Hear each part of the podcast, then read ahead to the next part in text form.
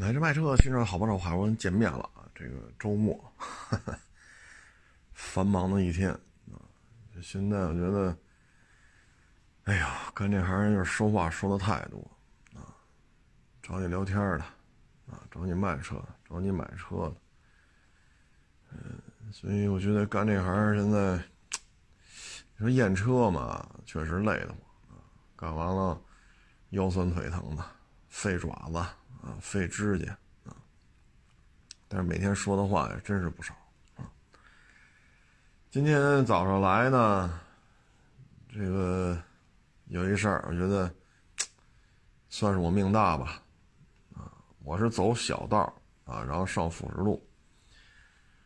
嗯，走小道上辅不是么上辅走走小道上五环啊，不是辅士路，说错了啊。上五环呢。是一个一上一下两车道嘛，中间一条黄实线，啊，就开就完了呗，也没什么人。这时候呢，我就看见啊，我同方向一穿裤衩背心一小伙子，戴眼镜，倍儿瘦，蹬着一共享自行车，骑着自行车这个姿势啊，就特别的张扬，啊，就那个劲头子呀，哎呀，这这。我觉得这人骑自行车骑的这么嘚瑟吗？啊！后来我就稍微放慢点速度。但是这整个这条路上就我们俩，一个我一个他。然后呢，我就慢慢从他边上过，啊，我稍微往这边靠了靠，啊，等于我都压到这个中间这黄实线了，啊。就当我跟他并排的时候吧，大概我前轱辘跟他后轱辘在一条线上，大概啊，啪就往我这边一并。我赶紧就往逆向一打轮啊，整个我这车就杵到对面那个，就快快上对面马路牙子了，啊，然后呢我就停这儿了，停这儿了呢他就没撞着我，然后呢他也听见我一脚急刹车嘛，回头看我一眼，然后又掰回去了，又特别骚气的骑，啊，可以说是动作幅度就就感觉这人骑自行车啊特别的张扬。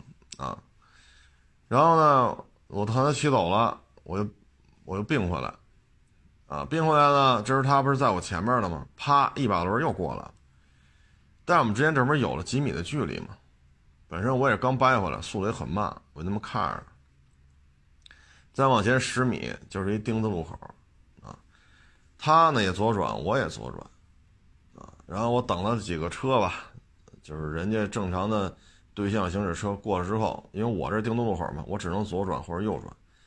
然后我左转过来之后，我再一看呢，这小伙子呢还在逆行着骑，他没他应该在我右边嘛，对吧？他在我左边。然后呢，再往前就上一个干道了，干道再上去就是五环。这时候我看到，哎，又左转，接着逆行。啊然后一看这这骑车这姿势啊，这个年纪啊，啊，这个我觉得，你说摇下玻璃骂他没用，啊，你越骂他，本身我这每天说话就多，我还嫌费嗓子呢，啊，这事儿吧，我觉得就是从长远的看吧，这种驾驶自行车的方式啊，早晚会出事儿。这是表象，从表象上看啊，从根源上看呢，这就是父母啊，可能对于他驾驶这些，比如自行车，啊，他说驾驶自行车有点太太过了啊，就是骑自行车，应该注意什么？应该说父母对于他的这一块的教育是缺失的，是有严重缺失的啊，所以你看朝气蓬勃，哈 哈朝气蓬勃啊，就得这么骑。那你就骑吧，啊，反正这次我是命大啊，跟我就没什么关系了。我命大在哪儿啊？第一，对象没来车，所以我可以选择往左边逆向，我让开他。啊，第二呢，就是我后边也没有车，啊，否则我这么趴掰一掰过来，我屁股还在就本车道，或者说我压着黄后轱辘压着黄线呢，屁股还在。这边溜一截子，我这啪一脚，对面没准也撞上我，啊！所以这就是属于命大啊，要不然呢，今儿我也没法来店里。你撞人了啊，你交通队处理去吧，有人伤啊，你这你还你还想来店里？你想想了没啊？你就处理去吧。所以我只能说我命大啊。至于这小伙子呢，我觉得这就是可能小时候对于他的这方面的教育是有缺失的。说到这儿呢，我又想起一档子事儿，啊，得有个一六年、一五年呀，我给人验车去，啊，是在北京一个大学特别多的地儿，啊，在那一个饭馆儿我说来碗面条吧，啊，叽里咕噜的，也饿得慌，然后呢，人啊。还不少啊！后来就一桌没人，我就坐那儿了。因为就我一人嘛，一碗面条，啊，吃完就回家了。因为当时整个这饭馆也就这一张桌子了，啊，人都是三五成群的，只有这桌是我一个人。这是过了一男的，啊，也就是三十岁左右吧，带着一个四五岁的小孩啊，点了什么羊肉串啊、面条啊，然后还有。什么凉拌牛肉是是，什么牛切切，反正还就这点就这点菜吧，哈，小面馆里常见的这点菜，两三个凉菜，拉面、羊肉串啊，你说各吃各的就完了呗，谁也不认识。但是那顿饭跟我印象特别深啊，深在哪儿啊？就这小伙子三十左右，他是这小孩的父亲啊，吧唧嘴。那吧唧的哟，我老天呐，他一吃把我吓一跳。然后你越看呢，把他吧唧的越响。然后四五岁的小男孩吧，也跟那吧唧，啊。后来我看他这穿着打扮，啊，包括他书包里那书，他他带着他背着书包，书包里有书，我一看写那东西，这肯定也是高等教育毕业的，啊，高等教育，啊，因为周围全是高校嘛，啊，都是高校。你看他这穿着打扮，看他书包里放那些书，啊。后来我就我就吃这顿饭，觉得怎么这么别扭啊？好像我不吧唧嘴，我就是个。当然，整个饭馆里就他一人吧唧，啊，别人你能听见的都是聊天的事说话的事啊。这个我觉得就跟今天早上骑自行车啊，我觉得也有相似的地方。肯定啊，是他父母吃饭也吧唧。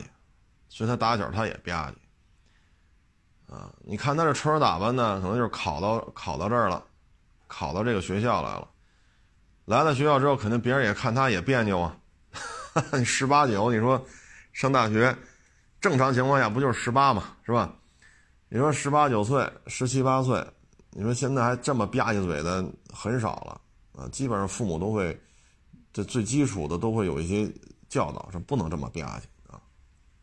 可能呢，他父母就没跟他说过这事儿，啊，你看他这个状态啊，为什么你越看着他越吧唧呢？后来我都怕他咬着自己舌头啊，这就是什么呢？有逆反心理，啊，父母也没有给他足够多，因为肯定也是来到北京啊，千里迢迢。同宿舍呀，一旦嘲笑他呀、讥讽，那十七八、十八九嘛，说话没有那么。含蓄啊，或者说小话点一下啊，适可而止，也别伤了和气。十七八、十八九的一帮半大小子聚一块，哪有这么？肯定是，所以你看他有这种非常强烈的逆反心理，越看他越别扭。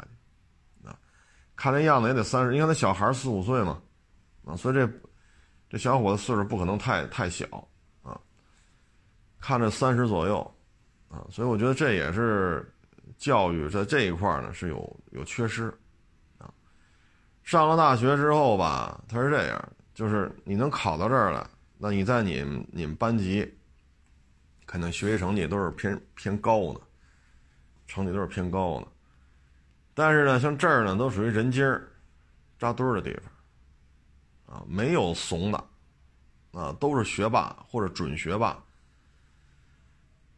啊，所以有些时候这个。一上大学呀，十八岁，啊，这个父母应该是跟一些心理辅导，啊，跟一些心理辅导。你说考到北京来上这大学，啊，像这种情况，如果造成一些心理上的阴影，你像你像这个啊，咱就这么说啊，就是说，单位也好，学校也好，说学校给你留校了，或者单位你来面试也好，你总有一起吃饭的时候，那你吃饭要这种表现的话。这这这谁受得了这个？单位领导或者学校领导说你留校了，学校领导大家一起会餐什么的，好家伙，领导讲话都听不见了，就听你吧一嘴了。所以你看这骑自行车的和这个，我觉得都有都有都有这种教育上的缺失啊，都有教育上的缺失。还有一年呢，我参加一个什么品牌的活动啊？也是去西藏，嗯，当时是在四川嘛，吃饭，啊，然后呢，就有一个当时比我大，我那会儿年轻，啊，三十出头，不像现在了。然后呢，人家呢，得四十左右了，啊，一看呢就是个领导，因为这种活动嘛，都是要么就是媒体的，要么就是干活的，要么就是。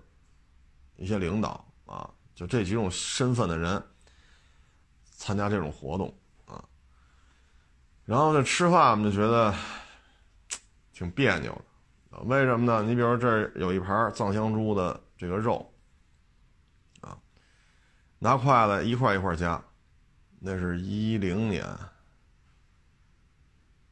呦想不起来了，那年头可是不短了，他这个肉一块一块夹。哎，每块都扒拉扒拉，扒拉扒拉之后，舌头一舔，再去找一块他扒拉来扒拉去，他认为最好的一块他吃了。吃完之后吧，不错，哎，再扒拉一遍，再找出一块哦，这块不错，拿舌头一舔，再把筷子拿着夹那块哎呀，这还是是他们应该是这个品牌的一个关系户吧？是是大经销商的头好像是怎么着的。哎呦！我一看，我操！我这大哥了，这个四十吧的，比我大这么多。我这饭吃的怎么那么别扭？他跟那个说夹块肉给你搁搁你碗里，那人最起码人家是人家认为这是照顾你，对吧？你跟那个还不一样，您这就是照顾自己了。这一盘子肉谁吃？所以这就是什么呀？父母教育上他有缺失。啊，这一块还没说到，或者说父母在家也这么吃，啊，或者说他在家里这么吃，父母从来没说过，啊，这这这这都是有缺失的，啊，所以我觉得这个，就想就就从今天自行车啊，差点差点把我给撞了啊，我是真是命大，躲过一躲了这么一劫啊，要不然我真是说不清楚。唉，我就觉得这个，这个作为作作为一个父母来讲，这教育孩子呀，他真不是说别磕喽，别碰喽，是吧？好好学习啊，别打架，别骂人啊，别冻着，别饿着，这真不是这么简单的事。所以你看吧，他到社会上，他总有一些这样那样的啊，就让你觉得，哪怕是。咱就是萍水相逢。您带着您家孩子吃个饭，我自己点碗面条坐边上，我先来，您后来，我先吃完，您后吃完，是咱不会这辈子不会再见第二面了。但有时候给人感觉就是印象极其深刻，有意思啊。包括有时候来店里，这年轻人也是，有的呢就是怯生生的，啊，怯生生的。跟我这沟通吧，也是那什么，啊，你还得开导他，你还得开导他啊，你还得给他逗逗闷子，化解一下这个尴尬的局面啊。这个呢，就是你要看吧，那可能就是父母管的、照顾的太多了啊。但是父母终归有老的时候啊。这孩子他早晚有成家立业的时候，他总有自己来闯荡社会的时候。别人呢，可能十七八、十八九，啊，父母逐渐逐渐就放手了，只是给予一些辅导啊、约束啊，其他就不怎么管。你要管的太多，你到了二十四五岁还这么管，你看他出来接触的时候，就就明显的就是，就与人沟通啊，这方面就明显就差，啊，所以有时候你还得，你还得替他说话，还得替他就开导，你给他化解一些他的紧张啊。有的呢，就是父母就什么都不管，啊，就二十多岁小伙子一进我这展厅，骂骂咧咧，骂骂咧咧，啊，就感觉这这天底下都是他的了，啊，就感觉天老大他老二啊，这就是父母就是什么都不管，啊，我们家孩子说什么都是对的，哎。但是呢，这终究是少数啊，绝大多数呢都是一个正常的沟通、正常的交流，啊，这是主流啊。毕竟社会的进步，绝大多数人还都是中规中矩啊，不会让自己的孩子说偏激到这边或者偏激到那边，啊。哎，所以说我觉得做父母啊，真是不容易，因为我也有孩子嘛。啊所以有时候看见每天在社会上什么人都接触，有时候真是特感慨，啊，这个，因为这人来你这聊嘛，买呀卖呀什么的聊天，他总有走的时候，对吧？他也不能天天来，走了之后有时候你就觉得，哎呀，这这人怎么这这么别扭啊？哎。前些年吧，也是上班的时候啊，接触过，就是那小女孩很年轻，啊，很年轻。但是呢，你跟她工作当中接触，你发现这小女孩这个，就是跟女同事是一一种精神状态，跟我们这些男同志又是一种精神状态，明显觉着老觉得哪不对劲。啊，老觉得哪儿不对劲，后来呢，也是听这个单位的里边的人说啊，这个小女孩呢，一出生，啊，一出生父亲就去世了，啊，得了场疾病，啊，得上疾病，幺二零还没到家呢，人就没了。等幺二零来了，一看，就没法救了，直接拉走就完了，啊，所以呢，小孩一出生就是还不会说话呢。父亲就病逝了，然后呢，母亲呢带着他呢，也一辈子也没再也没再跟别人结婚啊，含辛茹苦啊，把这个女孩拉扯大了，也真是不容易，啊，真是不容易。但是你一接触吧，你发现这个女孩，就是你看单位里就这么两种，一波女的，一波男的，啊，她跟女的是一种，跟男的又是一种，啊，所以说我觉得这作为父母啊，责任啊，真是特别的大。不是说你别吧唧嘴，啊，骑自行车别他妈胡骑去，不是这点事儿。他有时候父母父母这种要给孩子营造一个健康啊健康温馨快乐的一种家庭氛围，这跟你高低贵贱没关系啊，这跟你高低贵贱没关系啊，这主要是一个。嗯，平稳、快乐，啊，健康的一个家庭氛围，这一点是真是很重要，啊，你看有些这个未成年，或者说刚刚过十八，他有些人犯案，你一看吧，这家里边啊，要么就是父母顾不过来，要么就是老人看着呢，隔辈儿看着呢，啊，要么父母少了一个，啊，有的可能在国外，有的可能长期外地出差。有的可能进去了，有的可能没了，少一个。你看吧，这未成年或者十八九岁犯案的，这很多都是家庭都是有缺失的。所以这不在于说咱家天天吃大闸蟹，还是咱家就是这个这个炒俩素菜，弄碗米饭，是吧？咱也没有多少套房，咱就是要不老破小的楼房，要么小平房，就一间就两间凑合着活。但是呢，家庭很愉快。很温馨，啊，给小孩一个温馨、愉快、健康的家庭氛围。我说的一直都是氛围啊，不是说七八岁的孩子就得背 LV 的包，是吧？就得哭泣，范思哲呀，什么绿水鬼，他不，咱不是这意思啊，不是这意思。你哪怕天天就是能炒俩素菜，这就算不错了啊，能能能能加俩鸡蛋，这就算过了节了。你还是说炖炖大闸蟹、象拔蚌。这些不重要，重要的就是一个健康，啊，健康的氛围，温馨、平和、愉快，能让孩子有这么一个氛围，然后捎带脚的方面言行做出一些正确的引导，比如说，别吧唧嘴，啊，比如骑自行车别这么胡骑，啊，没对于你来讲想怎么骑怎么骑，没有逆行的概念，这是不行的，这次躲过去了，不代表下次你能躲过去。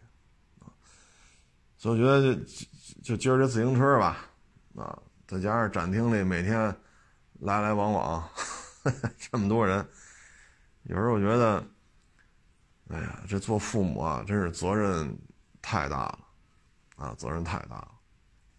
你自己要这块没说到，你再看这些人在社会上多招人烦，啊，你自己不希望自己的孩子也这样，所以这样就得管住。你再看那个，哎呦，这儿怎么这样？再回家得说去，这孩子以后不能这样。所以现在你说为人父母啊，就北京而言吧，这个生儿育女的成本也是比较高。你像幼儿园啊，要好的那肯定上万啊，肯定上万一个月。嗯，像我们家呢附近呢，差不多的都五六千一个月啊，就差不多的五六千。啊有收费便宜的，但是你那幼儿园门口你一站，你一看，啊，这孩子家长都什么精神状态？这是便宜，那你心里你也犯嘀咕了，啊，你也犯嘀咕了。所以你就说五千吧，就说五千，这不是什么太好的幼儿园啊，事先声明，这不是什么太好的幼儿园。五千，啊，你孩子一个月吃，他不是说在幼儿园吃什么的，出来就一口不吃了，他也不是啊。幼儿园出来还得，还牵扯一个吃啊喝呀，是吧？玩啊穿呀。尤其是孩子小的时候，老爱犯病，老得去医院。你等长大了，哎，基本上就很少去医院。那加上去医院，是吧？所以你算的这生孩子成本非常高，啊，你你这个再一个就是房产，啊，你要说生二胎，您这生俩儿子，成了。啊，那您这，哎呀，你就买房呗，那就没招啊。你要就一套房子，你生俩儿子，你怎么弄？你这父母不发愁吗？啊，你要是半大小子，你听我这么说，你可能没感觉，还觉得我事儿多。你要是真是成了年了，有了孩子了，哪怕你孩子刚一个月，如果是儿子，你将来肯定也想这问。只要是你有了这个孩子。你就想这结婚怎么办？你不能生一儿子出来不结婚了，不娶媳妇了。这孩子刚一个月，刚一岁，刚十岁，你你能替人做这主做这主吗？啊，所以这现在养活孩子成本也真是不低啊，啊，这就甭说上学了，请家教，啊，哎呀，我们小时候都是谁学习差谁在请家教，现在。这学习好的都是请家教请出来的啊，咱不排除那个从来不请家教啊，天生丽质的神童级啊，神童级别的学霸啊，但绝大多数都是请家教啊，这就是现在北京城啊，这生儿育女的成本啊，你要是真是生俩儿子，你最起码得两套房啊，啊，那孩子长大了结婚怎么办呢？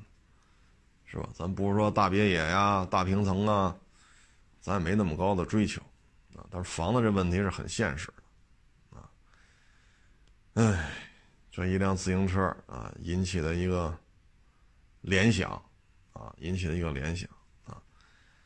呃，再次重申啊，没有什么歧视的这种、这种、这种意思啊。咱只是看到哪儿说到哪儿啊，看到哪儿说到哪儿。唉。但是客观的讲吧，高考还是一个改变命运的很好的机会，啊，考上大学了，一个不错的大学，一个不错的专业，啊，恰好呢求职啊，呃，就业呀，包括这个专业的这种专业性跟你的兴趣爱好有匹配，那你这一辈子可能干的就相对而言就比较有激情，不怕有困难，就怕你没没有心气儿，啊，有困难不怕。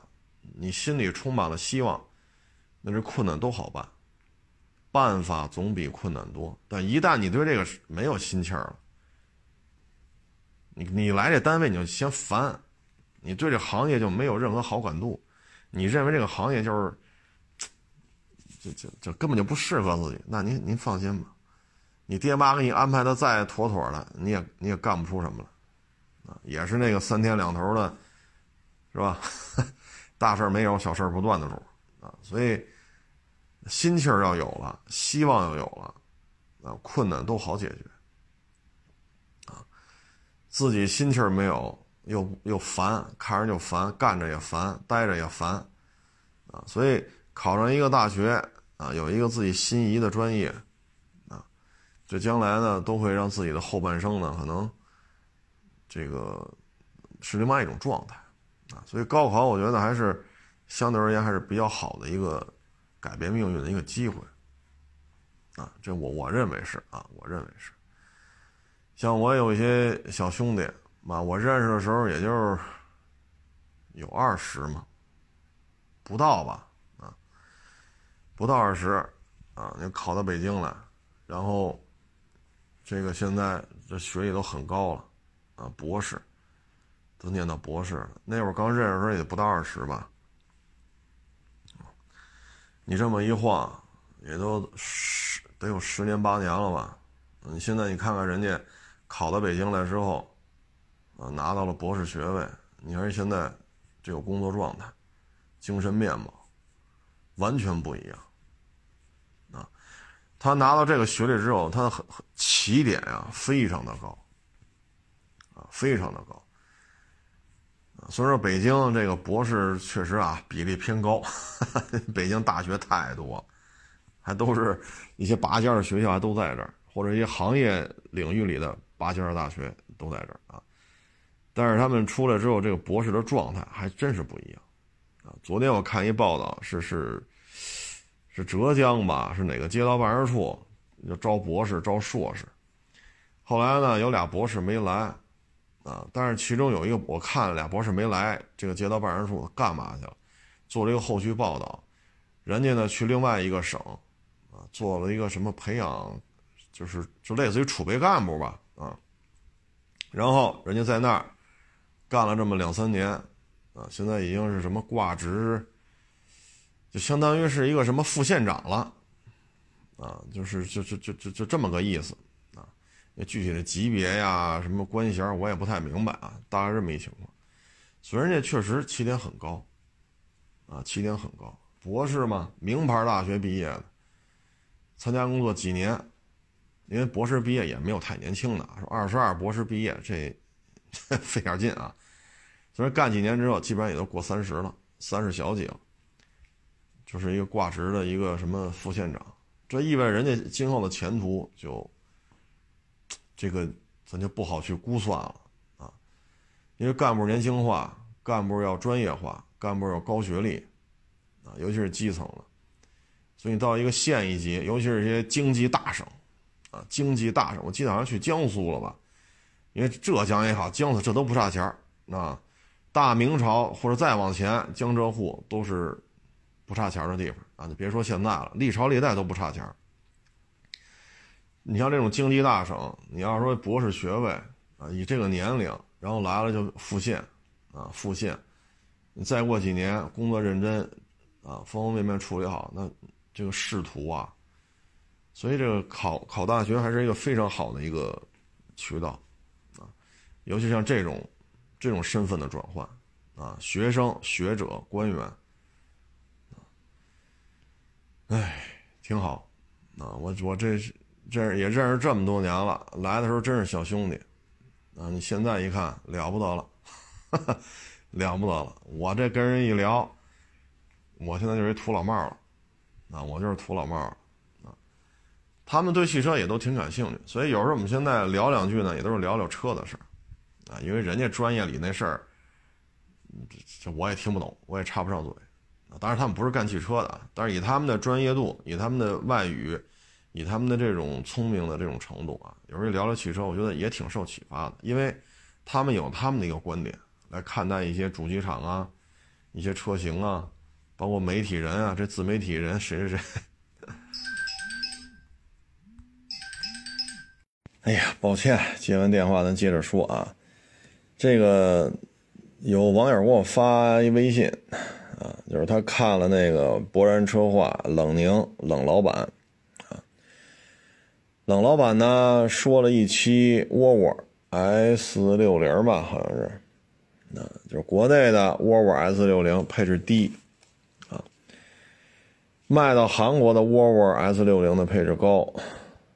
然后价格还低，啊，然后呢，这博人车话的冷老板呢，他又拍了一期哈弗 H 九，啊，在澳洲，澳洲好像是七年不限公里数质保吧，好像是，嗯，大家可以再去看看，呃，博人车话的冷凝冷老板，啊，他呢是原来在欧洲啊。他主要是在英国啊，他在那边呢，原来也做二手车，做了好几年。二手车呀，琐碎的事情太多啊，所以后来就做机油，包括奶粉啊。嗯，从欧洲那边把这个机油啊，然后卖到国内，是这么一情况。他呢，因为常年嘛在海外生活。他在英国呀，在欧洲应该待了得有些年头了啊，所以有些时候呢，他们看到海外的，就是中国生产的汽车在海外的这种这种配置啊、价格呀、啊质保啊，有些呢确实比国内贵，但是有些呢却比国内便宜，配置还高。啊，然后有些呢，这保修政策还不一样，啊，这这说什么好呢？啊，你比如在澳洲呢，哈弗 H 九跟霸道、跟帕杰罗啊，就跟这些车吧，价格差就没那么大。但是在国内呢，H 九高配低配也就二十多，啊，因为指导价就这价，二十小二十大啊。那反过来呢？你看霸道四点零，现在你说去港口提一个六缸霸道，低于六十，这现在够呛这个，啊，所以它没有一个强劲的对手。啊，假如说霸道四点零在国内卖三十，卖三十二，这四点零的霸道啊，三十三、三十四卖这个价钱，二七卖个二十五六，那哈弗 H 九还会是现在这个状态吗？七年不限公里数的质保。我觉得那都不叫事儿，啊，甚至于再给你提供一个什么四年十万公里免费保养，也不是不可以。为什么？啊，就是因为国内的主要的竞争对手霸道、帕杰罗卖不到这价钱，但是在澳洲呢，霸道、帕杰罗呀等等等等等等，呃，这些车的价格，嗯，在国不像国内这么大的价差，啊。因为有一网友啊，看完了博然车话冷宁冷宁冷老板的这个片子之后，就觉得，就问我说：“这是为什么呢？”哎呀，我能给您的回答就是，像霸道就是这样，啊，就是这样。如果霸道 2.8T 柴油的，假如说啊卖三十，啊，4.0的，假如说卖三十一二，二七假如卖二十五六。哈弗 H 九绝对不是今天这个状态，啊，它绝不可能说，这三年十万公里，然后有些车一说就是过度使用就不提供保修了，这是不可能的，啊，但是同样不可能的就是霸道四点零不可能卖你三十二三，我说的是新车啊，咱不管是国内合资生产，比如一丰生产的，还是原装进口的。啊，说这霸道四点零卖三十二三，这绝不可能。那二点八 T 的卖三十二三，绝不可能。霸道二七卖二十五六，绝不可能。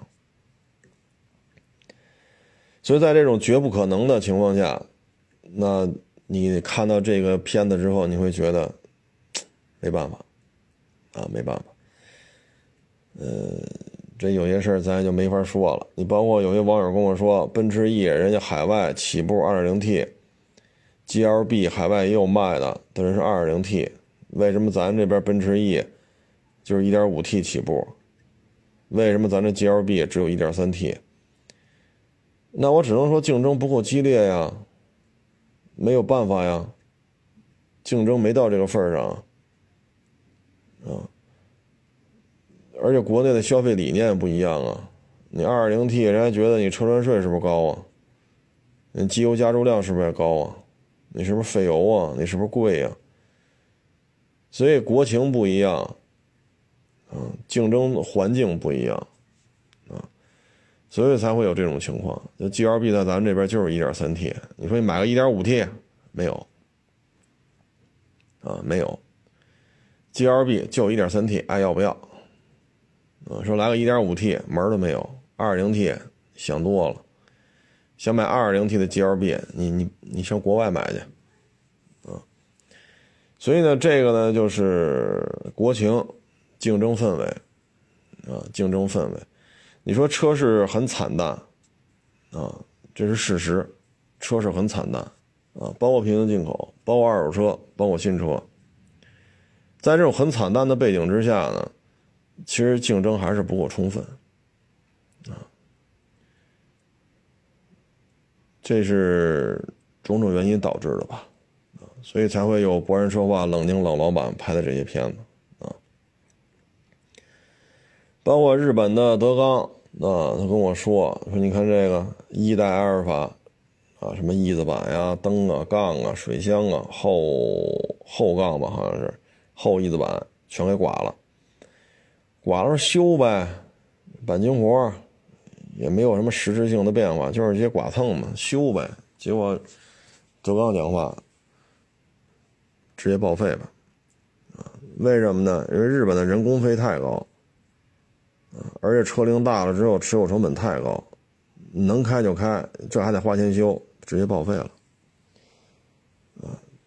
所以在咱们国家，这都是难以想象的事情，啊！你说国一、国二排放的，啊，你比如说呃那老陆巡，啊，四七零零，你舍得给它报废吗？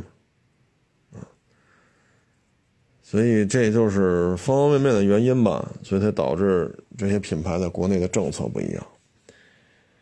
韩系呢倒是执行了五年的这个质保期，啊，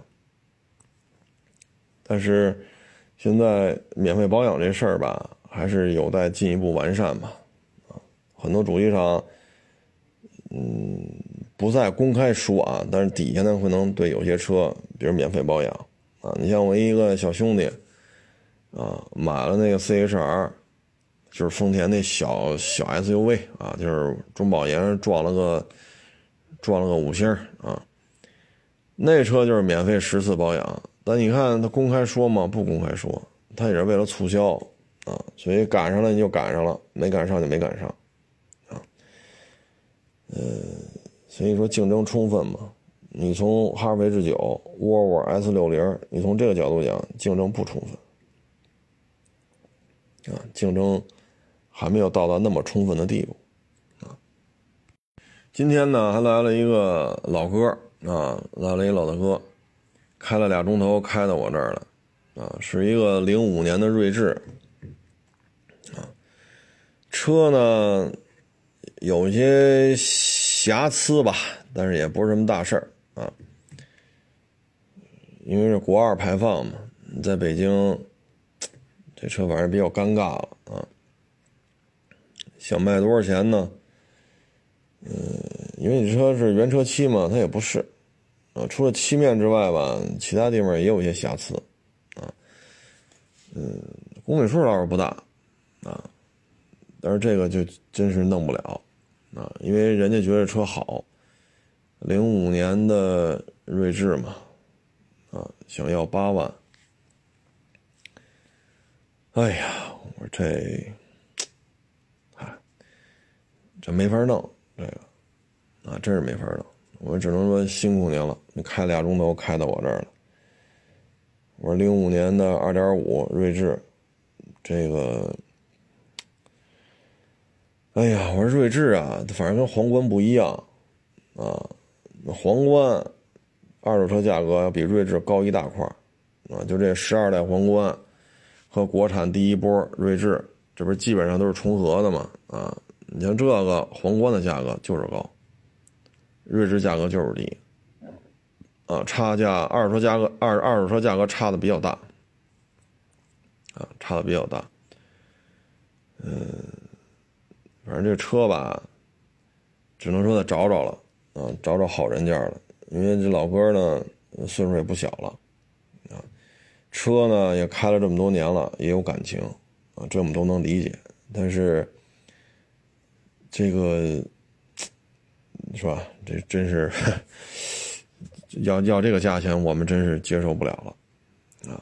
而像这种老车吧，你要说什么车可能好聊一点呢？你比如说啊，嗯，四七零零两把差速锁手动挡，如果说没霍霍过、没改装过，那这个好聊啊，因为它有稀缺性。啊，你比如说这个十二代皇冠，它海外是有八缸版的。如果你有一些特殊渠道能带进来，在国内上了牌子了，如果是十二代皇冠八缸版的，那您这可厉害了。那您这可厉害了。如果公里数不大，带保险记录，说有剐蹭补漆，这都不叫事儿啊，没有事故就行。啊，这这这这件儿就不好聊了。啊，为什么呀？它有稀缺性啊。但你要说这车特别常见，很常见，那这确实这个价格真是弄不了了啊。我们也特别能理解呀，就是这台车呢也是，呃，十几年了嘛，那应该是伴随着这老哥从中年到退休，啊，也是最辉煌的时候，啊，职业生涯最辉煌的时候，嗯，都能理解。那但确实我们。接不了，这这这这这真是接不动这个，啊，所以像这种老车吧，人家用的爱惜的啊，确实聊着确实费劲。你像这个是吧？大家也都可以去去查一查，啊，确实我们也挺，反正只能说辛苦了啊。这老哥真是辛苦了，开过来俩钟头，开回去俩钟头。然后这两天还有很多网友问那个叫什么来着，海 Harry 啊啊，或者叫 Visa 啊，甭管它叫什么吧，还是叫海利亚，这车大家都知道啊。嗯，这车吧，国产之后我觉得有点乱啊，乱在哪儿呢？你像 RAV4 跟威兰达，这这大家知道，南丰田北丰田一边一个啊，呃，除了外观略有不同，区别不太大。啊，就配置上有所调整吧，但是你要在 RAV4 和威兰达基础上再搞出一个海利亚来，或者 Harry 或者叫 Visa 啊，你这套东西其实还是 RAV4 的底子，那你这事儿就不好干了啊！你并没有说，你说你挂零指标，你又不能挂，对吧？零指还得保持进口身份，你说你配置大幅度增加。那你比如说 RAV4 定价，我个人认为是偏高的，啊，我三月份拍过一期全新 RAV4 2.0四驱的，啊，当时我认为这车就是定价偏高，高了得两万。那你现在你在它的基础上，你要出一高级版本的 RAV4，外壳全换了，内饰更高级，那车再加几万呀？可是你归了归去，你动力系统没有变呢。你动力系统还是二点五四缸自吸，或者是二点五四缸自吸加电四驱。你无非还是在圈子里呗，要么二点零除以两驱，啊，要么除以二点五四缸自吸不带混动，要么二点五混动加四驱不带四驱，啊，加混动不带四驱啊。那你这个还是这点东西，就这车出来之后，我觉得市场前景还是。唉，只是一个差异化的存在，这个车型也就这样了。不是一个太我我我对这种做法觉得有点过，啊，有点过。嗯，你的动力有什么变化吗？你比如说，我在这基础上我加二点零 T，那也行，我跑得快呀，对吧？我跑得快呀。如果动力系统不变，你把这皮子换成更高级的，音响换成更高级的，然后通风、加热、按摩你全给它怼上，那你说价格确实有点高了就。啊，因为你开起来的感觉没有什么太大的变化，啊，还是这个底盘，还是套动力系统，所以这个海利亚还是或者叫威萨呀，或者 Harry 啊，甭管你叫什么吧，我对这车觉得，你与其这样，那你还不如把雅力士那个 SUV 版本弄进来，啊，你把卡罗拉 SUV 版本弄进来，啊，然后汉兰达。明年肯定得国产了啊！今年确实有点受疫情影响啊，就明年肯定大规模铺货了。这样的话呢，你这么做就是比较好，就是汉兰达、RAV4、卡罗拉 SUV、致炫 SUV，你这么弄可能会更挣钱。你弄这个海利亚进来，只能是分摊一下成本吧？啊，就同样的动力系统，同样的底盘，就分担一下这些方面的成本研发。但是现在威兰达和 RAV4 卖的加一块这量也过得去了啊，所以我觉得丰田这么做，嗯，看看吧，啊，可能也会有人愿意愿意买。如果你定价跟 RAV4 一样，那你说这玩意儿，嗯，这咱就看不明白了啊。等最终吧，最终看这海利亚是有哪些不一样的地方啊。我觉得丰田这布局还是应该像刚才说的啊，汉兰达、RAV4、卡罗拉 SUV、致炫 SUV，然后从这个捋下来，啊，你相当于就是啊，对，还有 CHR 奕泽，说错了，还还还落这俩了，你相当于是五款车，啊，从致炫 SUV 到汉兰达一共是五款车，啊，然后呢，南丰田五个，北丰田五个，这样加起来一共十款 SUV。从十万这个级别一直到三十多万，全都有了。啊，像 CHR 奕泽是走个性化，像卡罗拉 SUV 是走大空间，然后 CHR 奕泽是二点零，卡罗拉那个呢，很可能就是一点二 T 加一点八混动，这样动力系统，呃，内部空间都有本质性的区别，就消费者也愿意去买单。啊但是这个海利亚如果跟 RAV4 同平台、同样动力系统，这确实玩的就有点儿，唉，对于丰田来讲，反正也家大业大，想怎么玩怎么玩。今年挣钱的四 S 店，肯定别的品牌也有啊，在丰田四 S 店肯定是挣着钱了，啊，对于家大业大的丰田，咱们有时候也看不太明白。唉，行了，这不多聊了，啊，这。这这这这每天实在是太劳神了，啊，每天这个大事小情，啊，这真是做买卖嘛，啊，为什么现在很多人不愿意干实业？太累，啊，琐碎的事情太多，唉，这个，所以就很多人觉得，嗨，找个好地段买买套房子，啊，或者钱多的买几套房子，啊。最起码，这比你存银行，对吧？这个保值吧，尤其是北京啊，北上广深，比你存银行强啊！啊，你存银行这毛的快，买到房，租金在上涨，啊，房价也比较相对而言比较稳定，啊，所以很多人觉得我也不操那心了，啊，买个好地段呢，租金。够吃够喝就完了。至于说房子是涨是跌，我也不管那么多了。反正好地段租金就是高，有这份租金，我也不耽误吃喝就完了。干实业呀，太累啊！干实业太累，这就是客观客观现状啊。唉，尤其是你这个，是吧？昨儿我说那奔驰 S，好家伙，还一堆人开骂啊！这东西你说，当然了，你说咱们这是说说嘛，是吧？说为什么去了发布会的人说的都跟你不一样啊？你这个审美观有问题，你文化水平低，这个那个那个这个啊，哎，您就琢磨琢磨吧。啊，像我们这做实业的，那我们自己真金白银投进去，自己交的房租，自己给伙计发工资，自己投钱收的车，我们的生存是靠这个。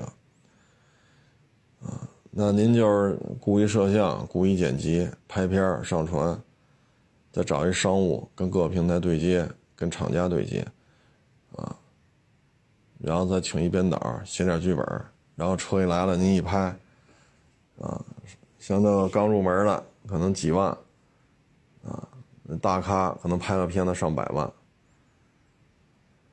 对吧？所以这个车评就是这种生存方式。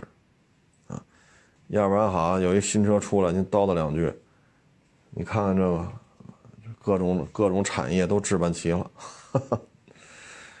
哎，无所谓吧，啊，骂我的人呢，也不是奔驰 S 的实际消费者，啊，我呢，将来有可能收收到这款奔驰 S 的二手车，啊，从这个角度讲呢，我也有可能是个奔驰 S 的车主。啊，包括奔驰 S 我也收过，也卖过，啊，嗯，但是我奔驰 S 收的不多，啊，反正哩哩啦啦也收过几辆，反正买过来了，然后再卖出去，这也算是个准车准车主吧，因为我持有的时间没有那么长，啊，多了多了也就是两三个月也就卖了，啊，嗯，骂点也挺好，啊，所以我觉得每天拍个片子呀。被人骂两句吧，也挺好，啊，为什么呢？他骂了你了，他就发泄了，啊，他就平衡了，啊，所以我觉得我这也是积德行善，啊，你骂了我呢，我觉得嗯挺好，他痛快了，啊，我这儿也积德了，省得去骂别人去，省得骂别人去，啊，呃，作为一个，你说我要说我是奔驰 S 车主吧，有点亏，啊，我有点心虚，为什么呢？收过来就卖，收过来就卖。你说没买过吧，也不合适。确实，我给人转的钱，这车就归了我了。放个个把月、两三个月，这车就出去了。那最起码这段时间这车就是我的，所以我就是奔驰车主，S 级车主啊。但是，咱持有时间没那么长啊。哎，看吧，反正奔驰 S 这个。不缺拥趸，因为很多圈子里没法开别的车，只能开 S，啊，所以销量不会太差，甭管差不差吧，将来只要还在这行里干，我还就有机会收到这一款奔驰 S，啊，行了，谢谢大家支持，谢谢大家捧场，啊，欢迎关注我新浪微博海阔试车手微账号海阔试车。